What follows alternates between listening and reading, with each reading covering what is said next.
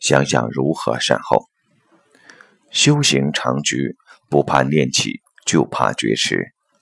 人不可能无过，关键在你是否能及早觉察。觉察的早，客观错误没有铸成前，即能消弭于无形；觉察的晚，就只能活在懊悔之中。而在外遇，这种觉察恐怕要比美感的超越来得重要。坦白说，一辈子只钟情于一个异性，几乎是违逆人性的。然而，会不会导致外遇，则又是另一回事。你欣赏、喜欢乃至爱一个人，与产生外遇是不同层次的事。外遇总牵涉到行为。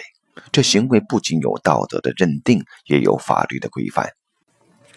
思想无罪，一样适用于外遇，但思想落实为行为，就必须直接承担起责任。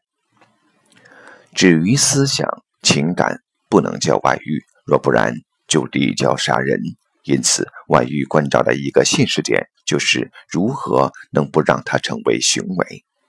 而在此，所谓美感的超越。指的是对喜欢事物的保持距离，因为只有这样，才不只因落于现实而形象破灭。此外，更只在自己的有所不为中，享受或关照生命的缺憾乃至悲怆，以此生命就另有一种有割舍而至的成就感，就叫不会自限于现实。而这两种超越。前者恐怕得建基于经验的教训，后者则虽非一定到达悟者之境地，却已有其浓烈的生命美学关照。美感的超越牵涉到生命境界的提升，对寻常人较难；而提醒可能会出现的懊悔，对一般人就比较亲切。外遇之所以会让人不堪承受，正因为生命中所谓的善后，很少有比外遇的善后更麻烦的。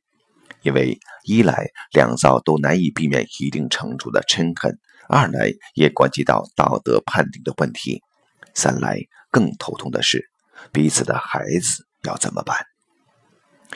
外遇的当事者往往是一方执迷，一方愤怒。要理性处理危机几乎不太可能，因此所做的决定常有形成彼此的二度伤害，有些则终其一生都难以复原。伤害最严重的是对人的信任。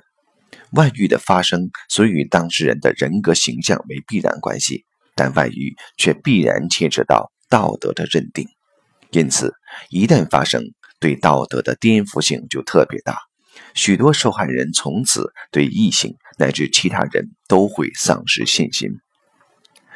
外遇的伤害往往是双边的，许多外遇者对原配还说不上完全无情无义，这里常有对自己的谴责，而外人所给予外遇者不道德的认定，不仅造成现实的一定压力，影响所及也往往变成下一次分手的原因。当然。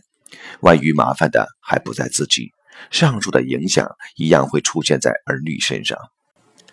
当事者双方还可好聚好散，甚至反目成仇，孩子却不可能如此。而即便不谈孩子本身受到的伤害，就指孩子的受创，看在当事人眼里也是种折磨。总之，除非双方都能有一定的超越，除非原本就是露水鸳鸯。在一般情形下，外遇几乎都是难以善后的。我们平时就该做如是观。